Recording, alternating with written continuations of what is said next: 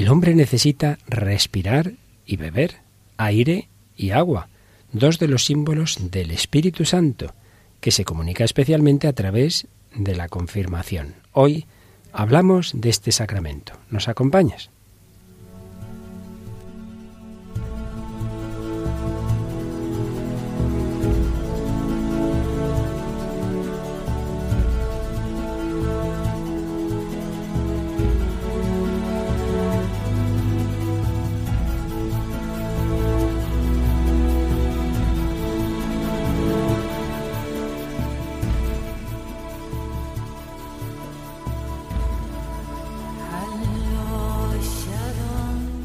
El hombre de hoy y Dios, con el padre Luis Fernando de Prada.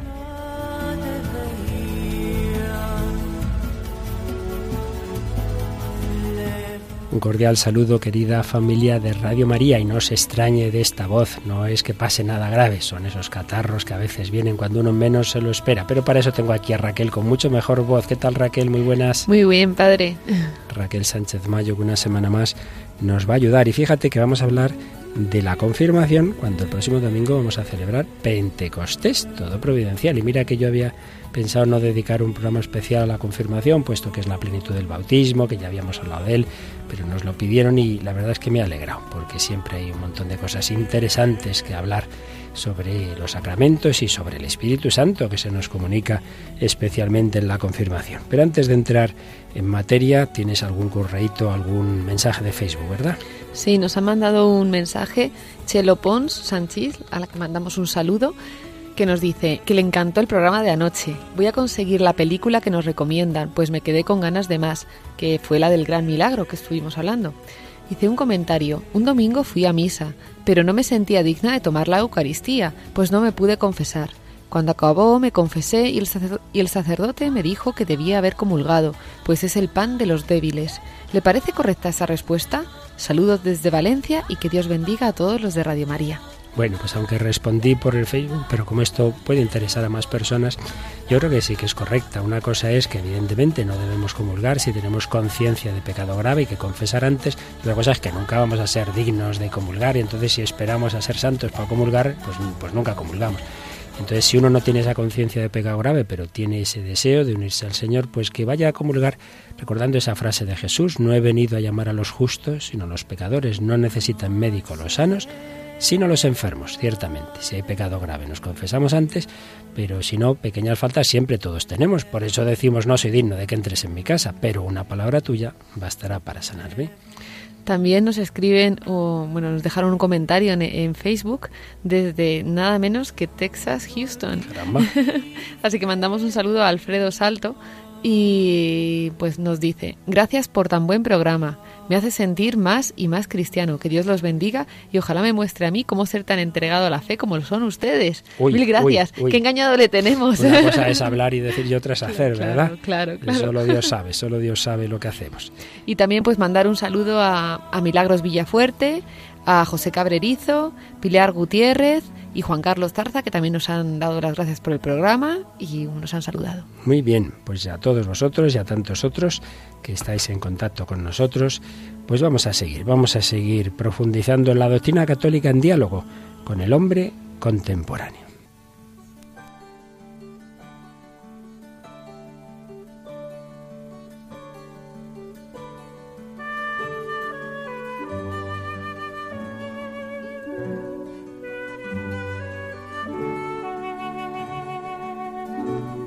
La primera canonización del pontificado del Papa Francisco han sido, por un lado, dos religiosas hispanoamericanas, pero por otro lado un caso muy especial de martirio. Creo que la canonización de mártires más numerosa de la historia, realizada el 12 de mayo, la canonización de los mártires de Otranto, una ciudad italiana.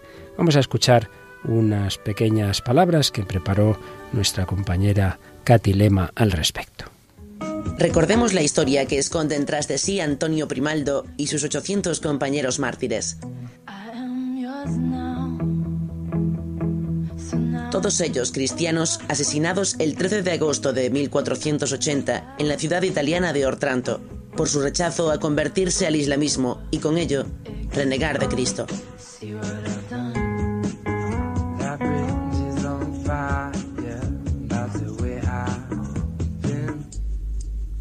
En el siglo XVI esta ciudad de la costa adriática fue asediada por los turcos y después de una larga batalla cayó bajo el dominio otomano.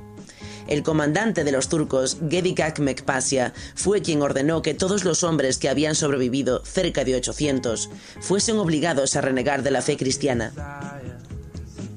Antonio Primaldo, un humilde artesano, declaró en nombre de todos los cristianos prisioneros que ninguno de ellos se convertiría.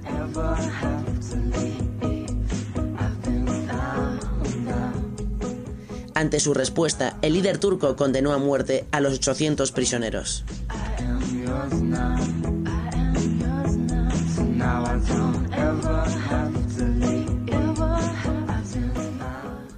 Realmente un caso impresionante porque la ciudad asediada por los turcos otomanos huyeron los caballeros, los soldados, quedó el pueblo sencillo, mataron primero al obispo, algunos sacerdotes, pero los supervivientes 800 personas pues fueron detenidas y, como nos recordaba Katilema, las ofrecieron la vida a cambio de convertirse al Islam.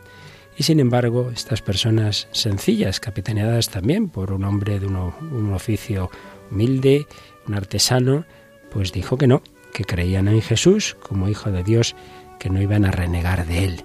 Es impresionante la fe del pueblo sencillo, del pueblo de Dios, que mantuvo esa fortaleza. ¿De dónde les vino esa fortaleza? El Papa en la homilía de canonización nos decía, hoy la Iglesia propone a nuestra veneración una multitud de mártires que en 1480 fueron llamados juntos al supremo testimonio del Evangelio. Casi 800 personas supervivientes del asedio y la invasión de Otranto fueron decapitadas en las afueras de la ciudad.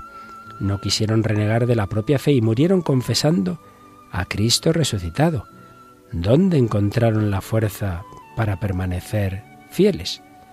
Precisamente en la fe, que nos hace ver más allá de los límites de nuestra mirada humana, más allá de la vida terrena, hace que contemplemos los cielos abiertos, como dijo San Esteban, y a Cristo viva a la derecha del Padre.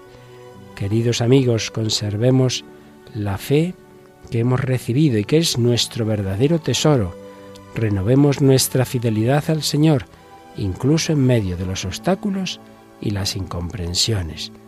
Dios no dejará que nos falten las fuerzas ni la serenidad.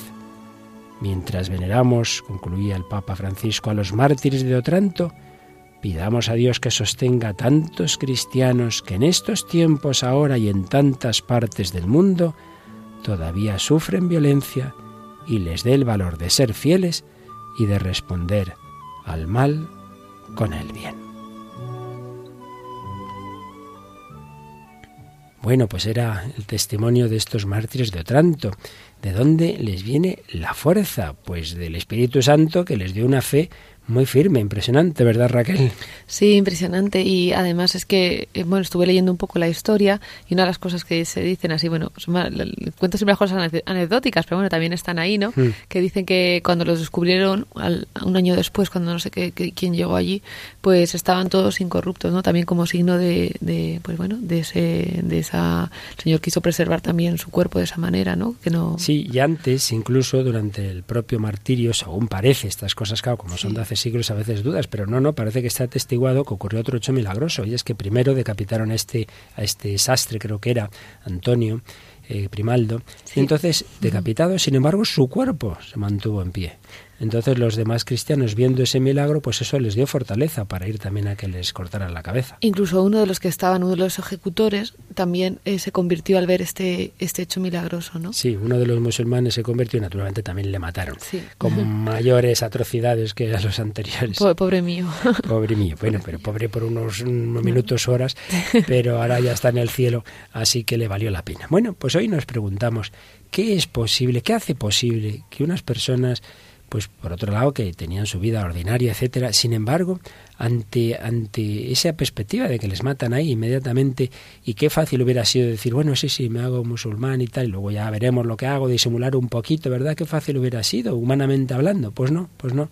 Prefirieron ser fieles a Cristo. ¿De dónde viene esa fuerza? Eso es un milagro, es un milagro sobrehumano, es el Espíritu Santo, es una fe muy firme, una esperanza ardiente, es un amor grande que además hacerlo amando y perdonando, porque sí que es verdad, naturalmente, que existen personas que dan la vida por su patria, por su religión, etcétera, pero muchas veces es con odio, muchas veces es fanáticamente, muchas veces es matando, y aquí estamos hablando de hacerlo de una manera de con perdón, con con, con, alegría, sin odio de ningún tipo, ¿verdad? Si no, la Iglesia nunca canoniza un mártir. Una de las cosas que hace falta es que conste esa actitud de, de, perdón. Pues realmente eso es un, es un milagro, un milagro que hace el Espíritu Santo. Y en unos tiempos como los nuestros, en los que hay pues todo es pasajero, todo es superficial, pues choca más que haya personas que sean capaces de compromisos definitivos, que la fe sea para siempre.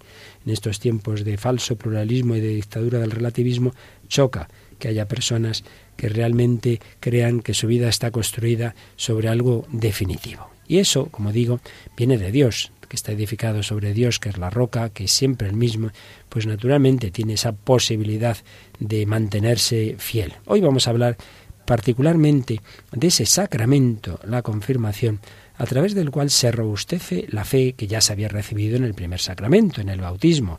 Esa gracia que ya se había recibido entonces debe ir creciendo y ciertamente la confirmación colabora a ello. Pero ante todo, démonos cuenta de ese contraste entre una cultura de lo pasajero, de lo relativo. Vamos a aprovecharnos de las enseñanzas del Papa actual y, y del Papa Benedicto XVI que veremos que con distintas palabras vienen a decirnos lo mismo. Benedicto XVI en la JMJ de Sydney, precisamente esa jornada mundial de Australia, fue sobre el Espíritu Santo y hacía estas preguntas, estas preguntas a los jóvenes allí reunidos.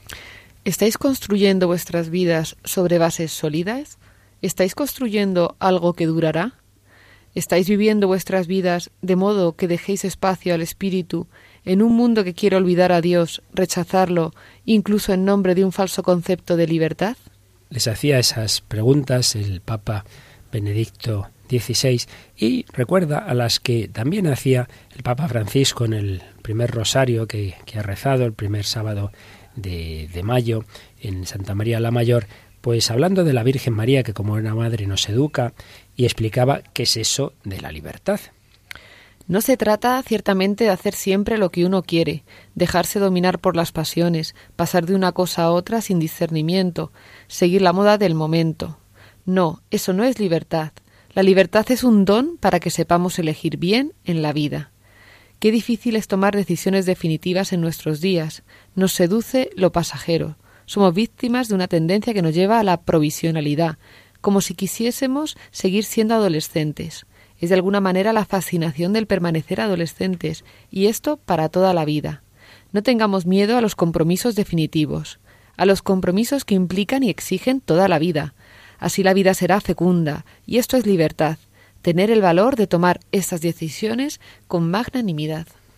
Tener ese valor de decisiones para toda la vida y sin embargo hoy pues es verdad, parece que la adolescencia se prolonga, se prolonga y adolescentes de, de 30 y, y, de 40 años. Pues bien, si nuestra vida está edificada sobre Dios, sobre el amor eterno, sobre el Dios que se ha revelado en Jesucristo, que nos ha amado hasta el extremo, si está edificada sobre el Espíritu Santo, las cosas cambian. Y aquí podemos recordar que en la catequesis que hacía el Papa Benedicto XVI en Sydney, hablando del Espíritu Santo y apoyado en San Agustín, decía cómo este gran Santo Padre había tenido tres intuiciones sobre el Espíritu Santo como vínculo de unidad dentro de la Trinidad.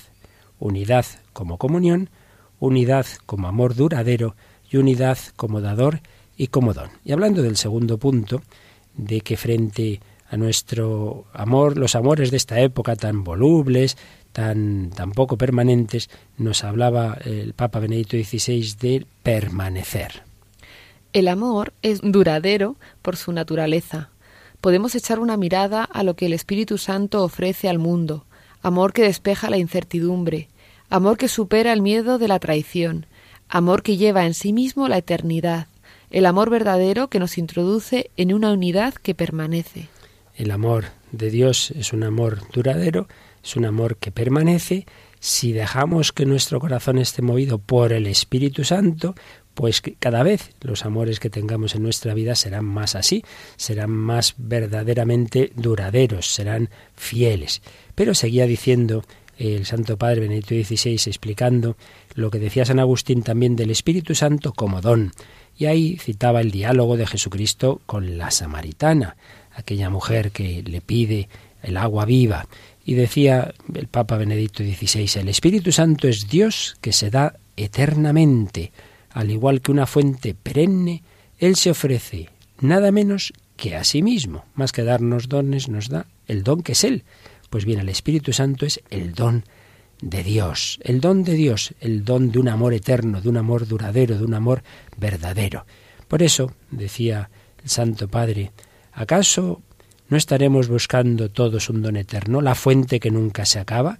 Con la samaritana exclamemos, dame de esta agua para que nunca más ya tenga sed.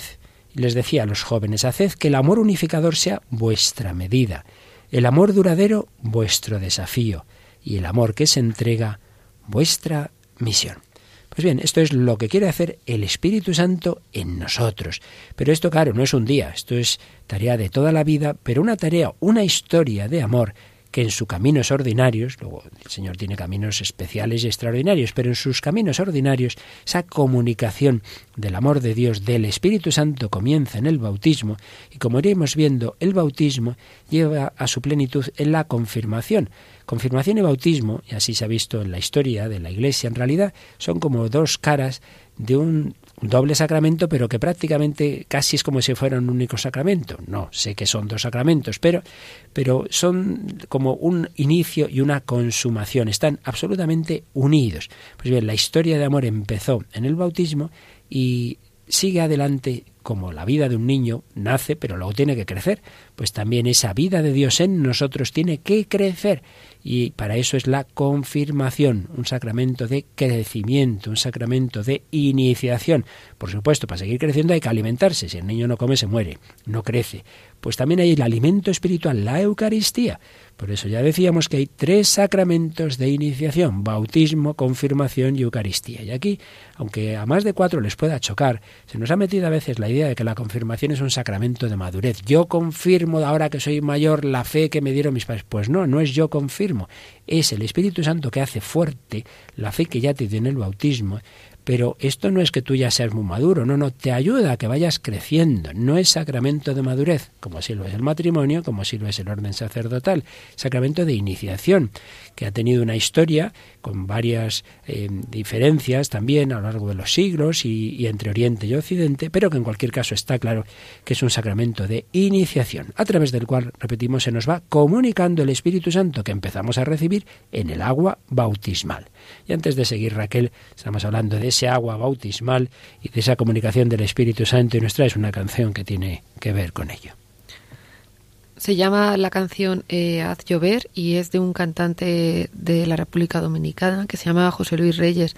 La hemos escogido básicamente porque la letra eh, es muy bonita y muy acorde a la acción del espíritu, ¿no? Eh, que es, un, que es o sea, una manifestación en el en, el, en la confirmación. Aquí vimos el agüita. El agüita, uno de los símbolos del Espíritu Santo.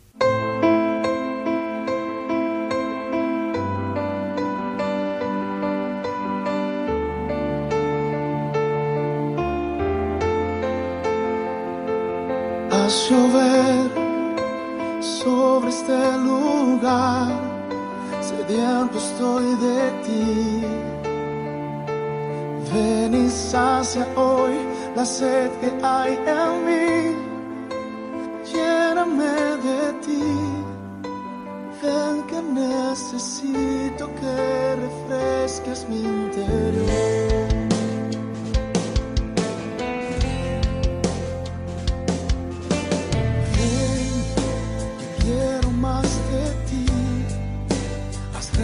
usar mi copa está sin ti, tu presencia estremeciendo.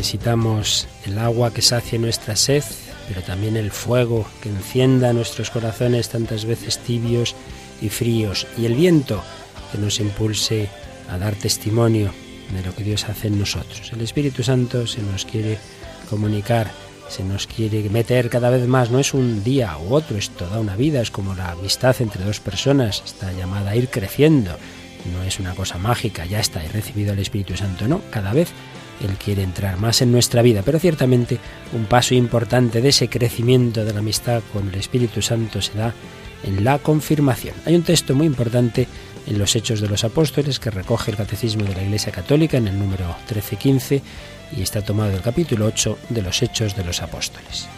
Al enterarse los apóstoles que estaban en Jerusalén de que Samaría había aceptado la palabra de Dios, les enviaron a Pedro y a Juan. Estos bajaron y oraron por ellos para que recibieran el Espíritu Santo, pues todavía no había descendido sobre ninguno de ellos, únicamente habían sido bautizados en el nombre del Señor Jesús. Entonces les imponían las manos y recibían el Espíritu Santo. Vemos aquí que por un lado ya habían recibido el bautismo, pero había como que completar ese bautismo. Y los apóstoles dice que oraron y impusieron las manos, uno de los signos claros de comunicación del Espíritu Santo. Pues es uno de los fundamentos de lo que hoy llamamos la confirmación, que venía a ser, ya decíamos antes, como la plenitud del bautismo. Por eso, el número 1316, al explicarnos los efectos de la confirmación, nos hace ver que lo que hace básicamente es perfeccionar y hacer más fuertes los efectos que ya tenía el bautismo. La confirmación perfecciona la gracia bautismal es el sacramento que da el Espíritu Santo para enraizarnos más profundamente en la filiación divina, incorporarnos más firmemente a Cristo, hacer más sólido nuestro vínculo con la Iglesia, asociarnos todavía más a su misión y ayudarnos a dar testimonio de la fe cristiana por la palabra acompañada de las obras. Y así como el bautismo imprime lo que llamamos carácter, también el número 1317 nos recuerda lo mismo sobre la confirmación. La confirmación, como el bautismo, imprime en el alma del cristiano un signo espiritual o carácter indeleble. Por eso este sacramento solo se puede recibir una vez en la vida. Pero, ¿qué pasó en la historia? Bueno, evidentemente esto sería para muchos programas y tampoco es este el programa indicado para entrar en muchas disquisiciones teológicas. Pero, digamos dos palabras. Al principio, de la historia de la Iglesia se daban unidos bautismo y confirmación y seguramente también bautismo, confirmación y Eucaristía. En cualquier caso, bautismo y confirmación. Pero los daban al principio los apóstoles y luego sus sucesores los, los obispos. Claro, luego al irse extendiendo el cristianismo era ya muy difícil que, que los obispos pudieran a todo el mundo bautizar y confirmar. Entonces fue ocurriendo pues lo siguiente, que en muchas ocasiones en Occidente en concreto, pues eh, el, presbítero daba el bautismo y se esperaba a que el obispo pudiera ir por el pueblo, por el lugar, eh, la parroquia que fuera, para la confirmación. Y por eso se va produciendo ese distanciamiento. Siempre unidos los dos sacramentos por varios motivos. Uno de ellos que había que renovar en la confirmación las promesas del propio bautismo. En cambio, en Oriente lo que ocurrió fue otra cosa, y es que se empezó a administrar bautismo, confirmación y Eucaristía por los propios presbíteros, por los propios sacerdotes, pero lo hacían y lo siguen haciendo en la misma ceremonia, una cosa que puede chocar. Normalmente al niño pequeño, en el mundo oriental, se le bautiza, se le confirma y con una pequeña cucharita se le da la sangre de Cristo. Tiene ya la iniciación cristiana. Y la vinculación con el obispo viene porque los óleos que se usan en ese bautismo y sobre todo en esa confirmación, el santo crisma, claro, tiene que ser el óleo que ha consagrado el obispo. Por tanto, dos tradiciones distintas, pero que vienen a indicarnos distintos aspectos complementarios, que bautismo, confirmación y Eucaristía son sacramentos de iniciación, que incorporan más plenamente a la Iglesia, que todos ellos en último término dependen del obispo, eh, pero que según, pues ya digo, las diversas tradiciones de la Iglesia, se ha producido esos, esos distintos matices en la práctica pastoral. Luego, en los últimos tiempos, ha ocurrido una cosa que esa, pues ya, sinceramente, según dicen los expertos, pues no responde tanto a lo que dice la teología y a lo que realmente está en las fuentes bíblicas. Y es que se ha ido extendiendo un poquito la, la idea de la confirmación como si fuera un sacramento de madurez. Y por otro lado, eh, se ha ido dando? Pues como todos sabemos, la primera comunión que llamamos antes. Entonces se bautizaba al niño de pequeño, luego la comunión y luego la confirmación, lo cual va contra el orden teológico. El orden teológico es primero bautismo, luego confirmación y luego Eucaristía. Pero claro, se decía, como se está retrasando la confirmación, no vamos a tener al niño esperando tanto tiempo a hacer la primera comunión. Entonces se ha cambiado el orden. Bueno, pues lo que dice el, el Código de Derecho Canónico es que la confirmación y la primera comunión se pueden recibir al llegar al uso de razón. Por tanto, por tanto, se está empezando ya otra vez a volver a bajar esa edad de la confirmación, que en muchos casos se ha ido a los 18 años o, o edades que dices, bueno, esto no pega mucho con ese orden teológico de que primero es la confirmación que la Eucaristía. ¿Sabías todo esto, Raquel? Sí, Ah, tengo que decirlo. Es que todo esto de los Para- sacramentos sabes. un Para una cosa que sé. Hombre, sabes muchas, sabes muchas, no faltaría más. Pues sí, es así. Y por tanto, naturalmente, luego cada cosa tiene sus ventajas. Claro que el recibir la confirmación más tarde ayuda a prepararse mejor, ayuda a ser más consciente, pero cuidado, que no se nos meta a la cabeza la idea de que yo confirmo lo que recibí en el bautismo con mis fuerzas, que no, que no es eso. Tú recibes el don de Dios. Eso sí que sería una comprensión muy falsa. Y Dios da su don gratuitamente, se lo da al niño, al que bautiza, o al niño, al que confirma. Y por supuesto, si ya hemos dicho que en Oriente se confirma al niño, también en Occidente, en situaciones, pues ante todo en peligro de muerte. Yo he confirmado algún bebé en que se moría. Pues claro, en ese caso no hay ninguna duda. Una persona que, que va a morir, aunque sea muy pequeñita, se la confirma, porque repetimos, no hace falta para la confirmación, no es como de, de repente voy a casar a estos dos, así aunque estén inconscientes. No, no, eso sí que hace falta madurez y saber lo que haces, ¿no? Pero para recibir el don de Dios, del bautismo o de la confirmación, no hace falta esa madurez. Al revés, el sacramento ayuda a crecer en madurez. Por eso, ¿qué es lo que pide el, códi- el código y el, de- y el catecismo de la Iglesia Católica al que se quiere confirmar? ¿Qué pide al candidato a la confirmación? Número 1319 del catecismo. Estar en estado de gracia, tener la intención de recibir el sacramento y estar preparado para asumir su papel de discípulo y de testigo de Cristo. Pues eso es lo que se pide. Eh, el uso de, que ha llegado al uso de razón, que profese la fe, que esté en estado de gracia, pero no se pide que ya sea el colmo de la madurez, ¿no? ¿Y en qué consiste? ¿Cuál es el rito de la confirmación? Pues, por un lado, la unción con el santo crisma en la frente del bautizado, en Oriente también en otros órganos de los sentidos, y a la vez que se impone la mano del ministro y se dice esta frase, recibe por esta señal el don del Espíritu Santo en el rito romano y en el rito bizantino sello del don del Espíritu Santo. Bien, son estos signos a través de los cuales Dios se nos va comunicando, va entrando en nuestra alma, nos hace crecer y nos da esa fortaleza que no tenemos humanamente, que no tenemos naturalmente, esa fortaleza que llega a su grado extremo en el martirio, como esos mártires de Otranto que recordábamos. Pero, Raquel, este no es un programa meramente de teología ni de exposición del catecismo, sino en diálogo con la cultura contemporánea. Y por eso nos gusta ver si hay algo de esto que nos pueda de alguna manera ilustrar en el cine, como en la música. Y traemos hoy una peliculilla que yo creo que sí que tiene que ver. Traemos Caballero sin espada, que es un drama de 1939 dirigido por el gran Frank Capra. Eh, fue nominada a, para 11 Oscar y ganó la del mejor guion adaptado. Eh, protagonizado por James Stewart, que interpreta pues, a un joven ingenuo, idealista, que parece manipulable y es nombrado senador.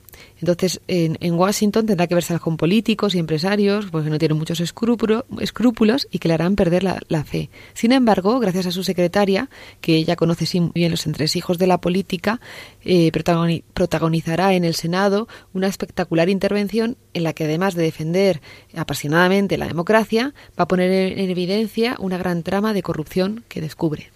Frank Capra es un gran autor católico que tiene toda su fe siempre detrás de sus obras. Hay una muy conocida que todos habremos visto, sobre todo en Navidad, Qué bello es vivir, interpretada también por James Stewart, era uno de sus actores sí. predilectos, quizá por esa cara de bueno y de ingenuo, ¿verdad?, que tenía este gran actor.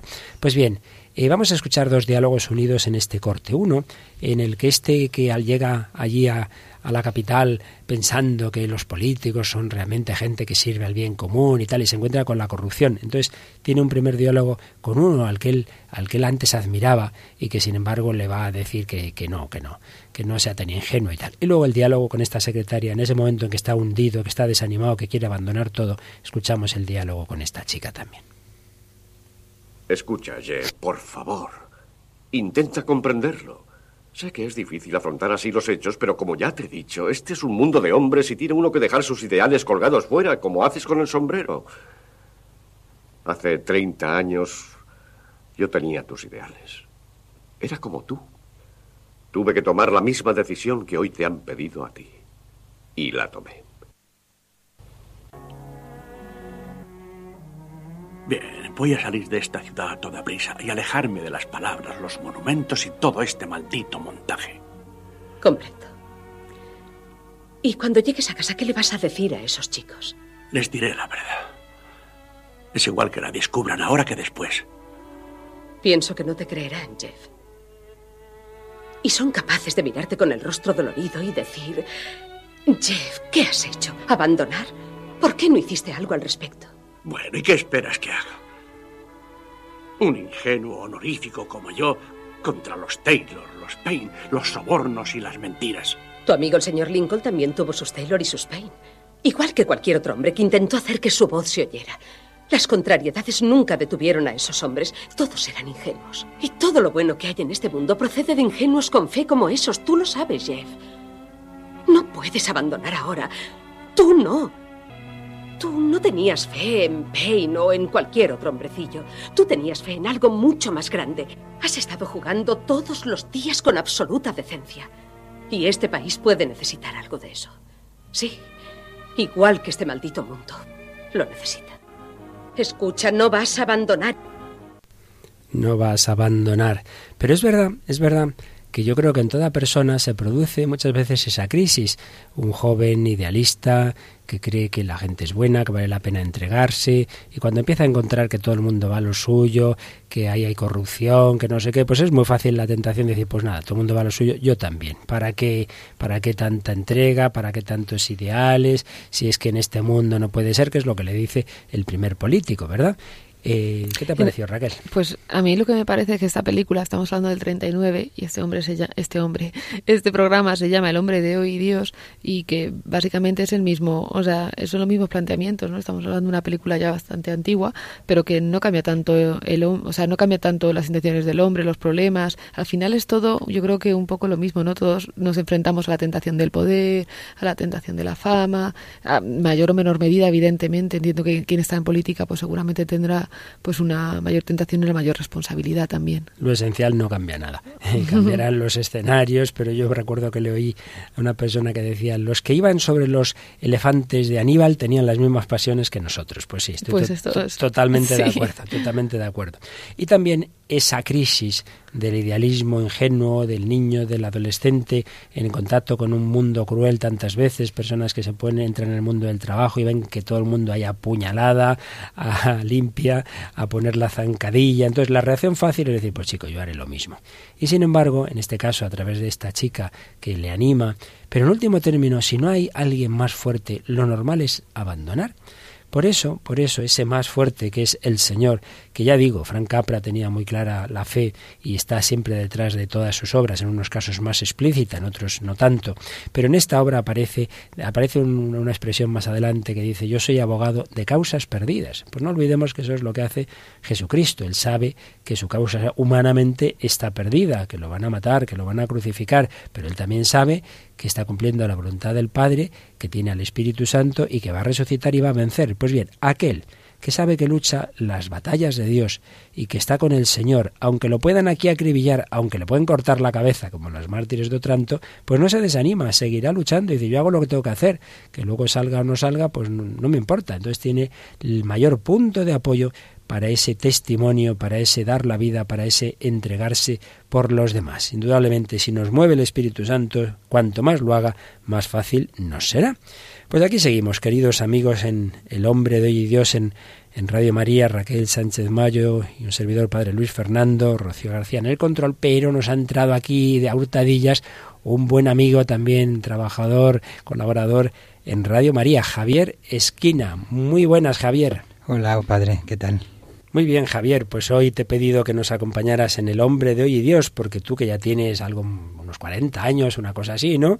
Pues 48 concretamente. Caramba, caramba, los lleva muy bien, 48.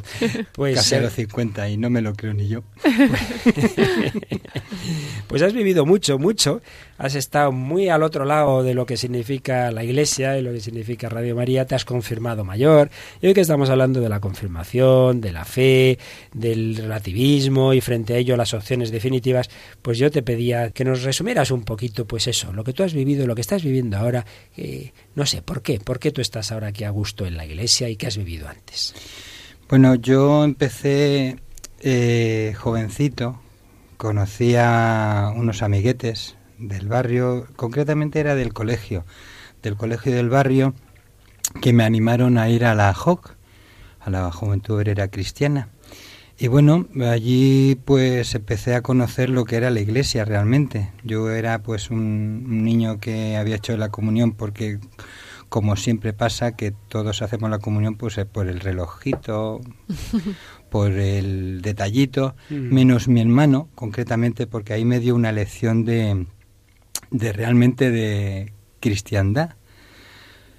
Concretamente mi hermano eh, hizo la comunión mm, con creo que fue 15 o 16 años porque quería hacer la comunión por saber hacer la comunión eh, con hechos, ¿no? Es decir, no por el, el, detalle, ¿no? Entonces, eso es un dato que se quedó ahí, ¿sabes? Y entonces, pues eso, estuve en el movimiento activamente, porque incluso teníamos también niños pequeñitos que, bueno, que era el Mijak, Mijak concretamente, que serían pues los futuros Joc, Joc, eh, perdonar, pero es que como es en Cataluña estoy remontándome. Y nada, entonces llegó un día de que yo no estaba confirmado, pero yo no, no estaba confirmado porque yo tenía un problema bastante serio en mí porque perdí a mi madre a los 12 años, es decir, y achacaba al Señor que se la había llevado y me había dejado sin madre. Claro, eso realmente un niño no te lo explican, es decir, yo recuerdo que una, una vecina, la, la señora Longina, muy, es decir, muy devota, porque entre mi madre, la señora Longina y varias vecinas pues tenían un, un santo que lo iban pasando, iban, yo, yo recuerdo que lo rezaban, y decir que, que, y ponían limosna pues para que fuera la acción católica bastante, que tenga base, ¿no? Y entonces, claro, es la que, la que me dijo que bueno, que el Señor la necesitaba allí en, con él, porque seguramente que hacía una labor, es decir, porque ahí hay que también hacer labores. Y bueno, claro, eso me, me produjo como bastante decir, qué injusto, ¿no? Cuando realmente, ahora que entiendo todo, digo, qué barbaridad, ¿no? Lo que puede decir un niño sin, sin, sin, sin formación, porque realmente no tenía formación. Pero bueno, yo me, me, me, pongo en la HOC y resulta que yo no estaba confirmado porque no tenía fe, es decir, no sabía lo que era la fe. Y un día, pues en una asamblea general, de federación, pues me comentaron que, que, bueno, decir, que si quería seguir en el movimiento me tenía que confirmar. Y yo sinceramente le dije que confirmarme, en ese año tenía 17 años, eh, que confirmarme pues no lo tenía claro. Y además era activo, era hacía las fotografías del movimiento, Recuerdo irnos eh, a París en el 80, se hizo una concentración de jóvenes que no era la JMJ, pero bueno, eh, yo me quedé impresionado de la cantidad de autobuses y de todos los sitios donde venía gente y conocía gente, ¿no? Eso me impactó bastante, pero claro, cuando llegas a la asamblea y te dicen tienes que confirmarte y yo sinceramente decir, eso sí que me puedo decir que tuve bastante me, lo tengo como bastante orgullo, decir, no quiero hacer una cosa que no sienta. Entonces, claro, si no voy a sentir la confirmación de cristiano porque no sé lo que es fe, pues claro, decir, me invitaron pues eso, a, a salir porque realmente no un militante pues tiene que tener claro ser fe y militancia buena, ¿no? Bueno, pasaron el tiempo, curiosamente se fueron mis compañeros también, porque incluso recuerdo que eh, lo que eran las revisiones de vida eh, me gustaban, porque eran era una forma de compartir con tus compañeros pues tu vida, tu vida eh, católica, aunque realmente yo no tuviera tuviera esa fe, ¿no? Bueno, y nos pusimos a trabajar en, en lo que era el barrio. Nos salimos del movimiento y nos pusimos a trabajar en el barrio. Claro, ahí en el barrio, pues recuerdo decir, ahora que estamos en la radio, Curiosamente, la gente de Barcelona, la gente de Nuevo recordará que aún sigue existiendo Radio Bronca, una radio alternativa, con gente alternativa, pues yo estaba ahí. Es decir, con, con ellos, seguramente siguen estando allí.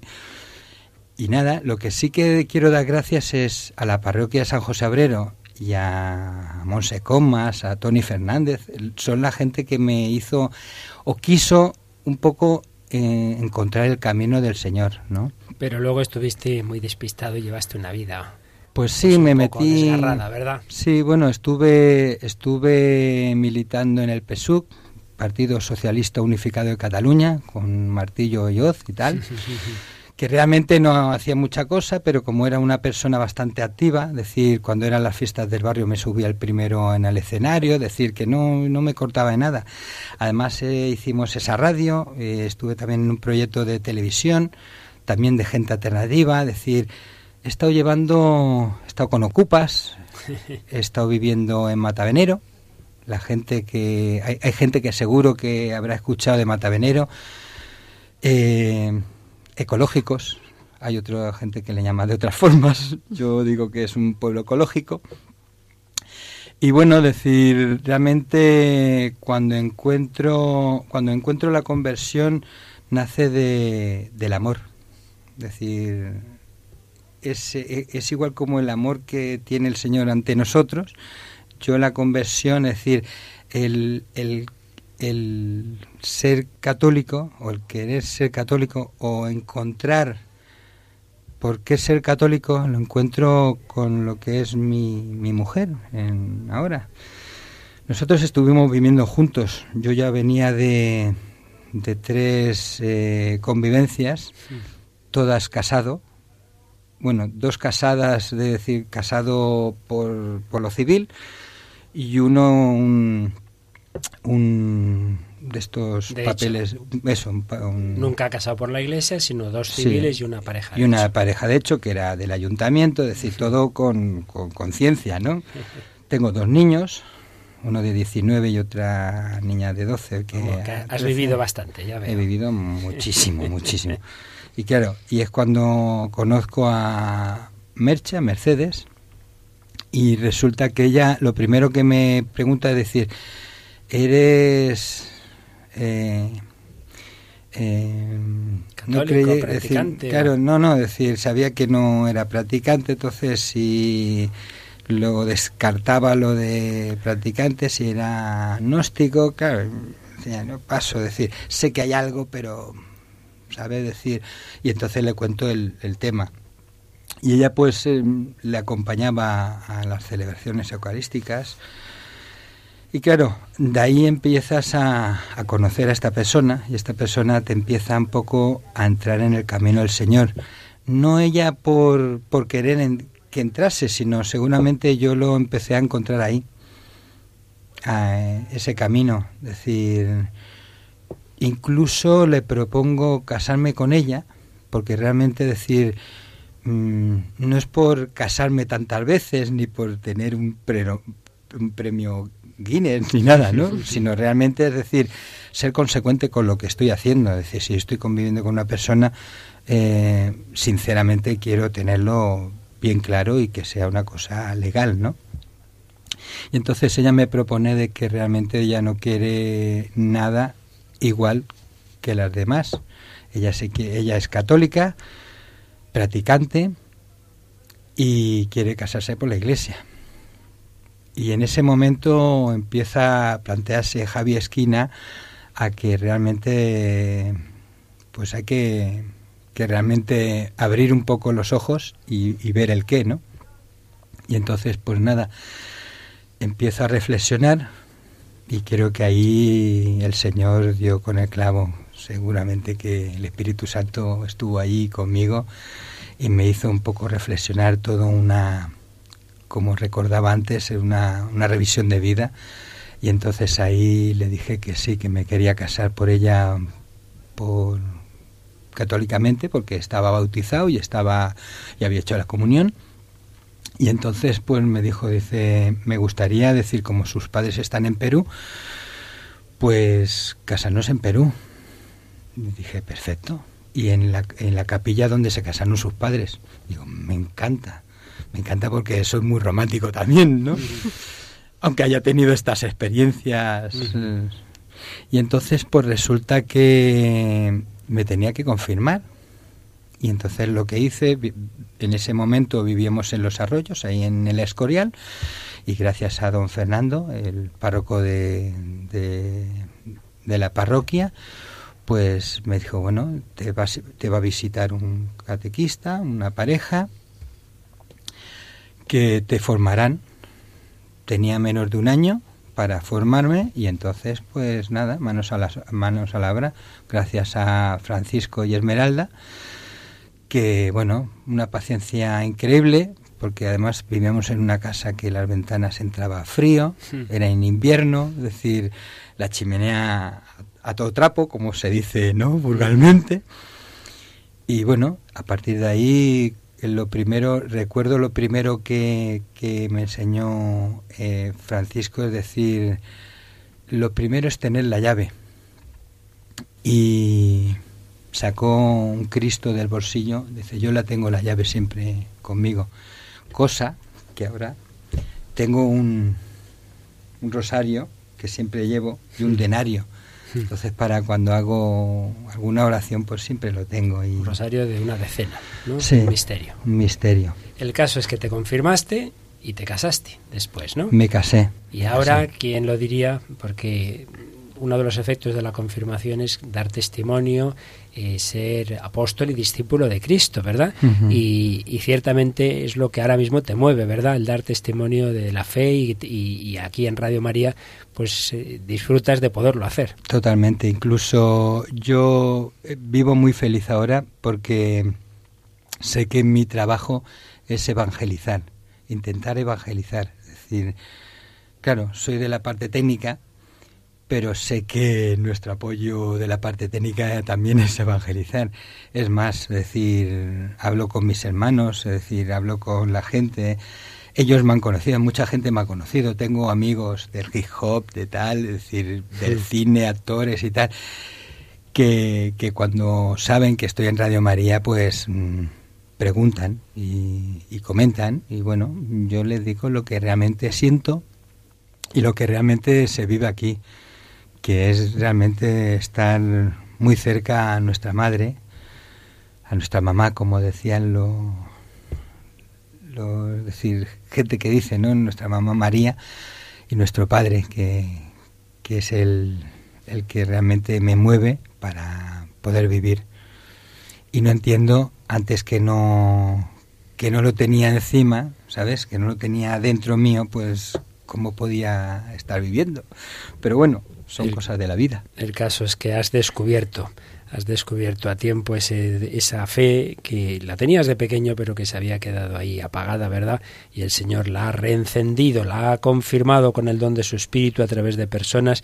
Pues vamos a darle gracias a Dios y vamos a pedir al Espíritu Santo que a todos nosotros también haga lo mismo que ha hecho con Javi Esquina. Y lo hacemos con lo que fue el himno de la JMJ de Sydney de 2008 que antes recordábamos eh, en esa jornada mundial de la juventud, el entonces Papa Benedicto XVI hablaba del Espíritu Santo y habían puesto como lema recibiréis la fuerza del Espíritu Santo que descenderá sobre vosotros y seréis mis testigos. Javier Esquina, que estuvo alejado de la fe y de la moral cristiana, ahora es lo que quiere, ser testigo de Cristo. Y es lo que queremos todos nosotros. Se lo pedimos al Espíritu Santo.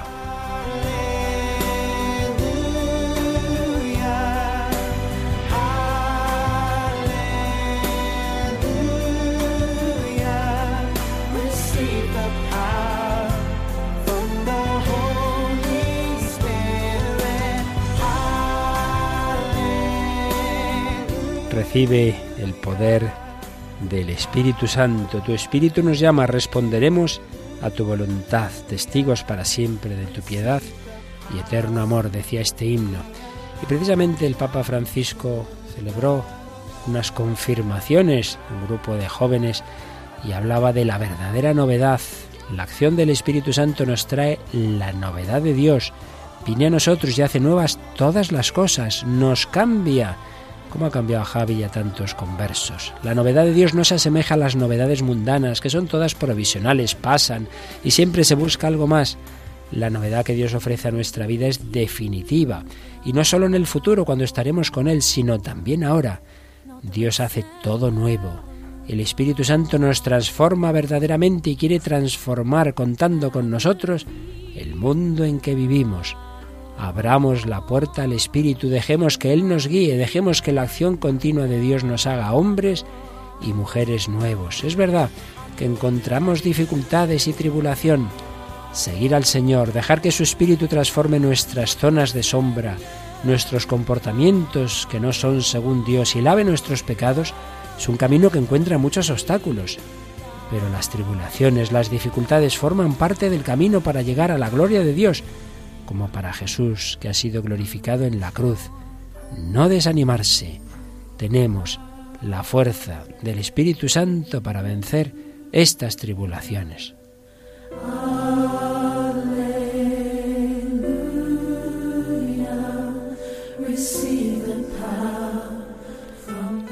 Y añadía el Santo Padre Francisco, permaneced estables en el camino de la fe, con una firme esperanza en el Señor Aquí está el secreto de nuestro camino. Él nos da el valor para caminar contracorriente.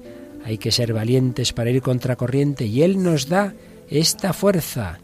No habrá dificultades que nos hagan temer si permanecemos unidos a Dios como los sarmentos están unidos a la vid, porque Dios fortalece nuestra debilidad y perdona nuestro pecado. Es tan misericordioso el Señor. Si acudimos a Él siempre nos perdona Confiemos en la acción de Dios. Con Él podemos hacer cosas grandes y sentiremos el gozo de ser sus discípulos, sus testigos. Apostad por los grandes ideales, por las cosas grandes.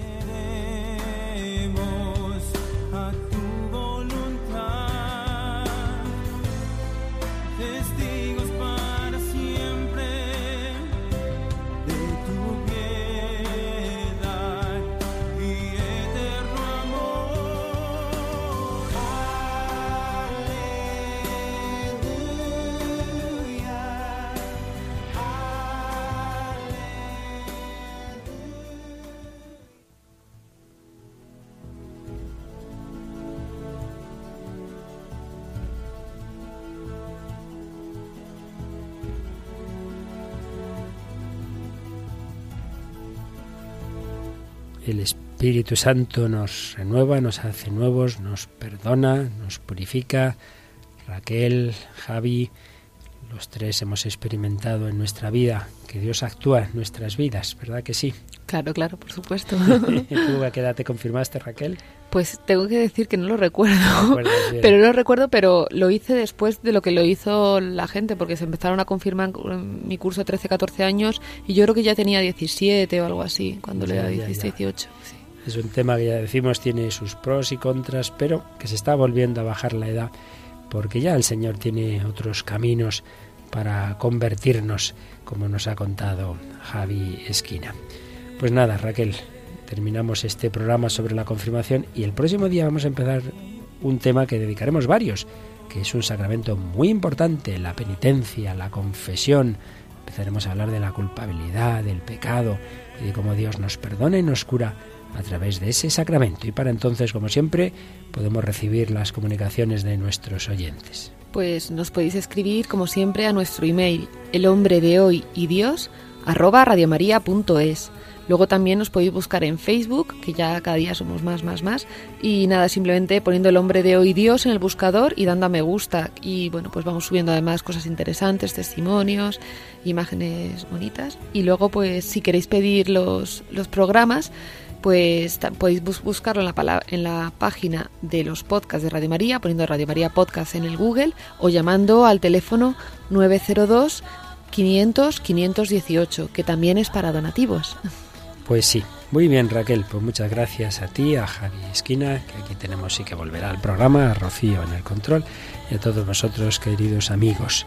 Recibid la fuerza del Espíritu Santo, dejaos transformar por él, o como les dijo el Papa entonces Benedicto XVI, aquellos jóvenes que estaban en Sydney, dejar, dejar oír, abrir vuestro corazón, abrir vuestro oído a lo que el Señor os murmure, a lo que su Espíritu os quiera decir. Que nos abramos todos al Espíritu Santo que quiere hacer de nosotros criaturas nuevas. Hasta el próximo día, si Dios quiere.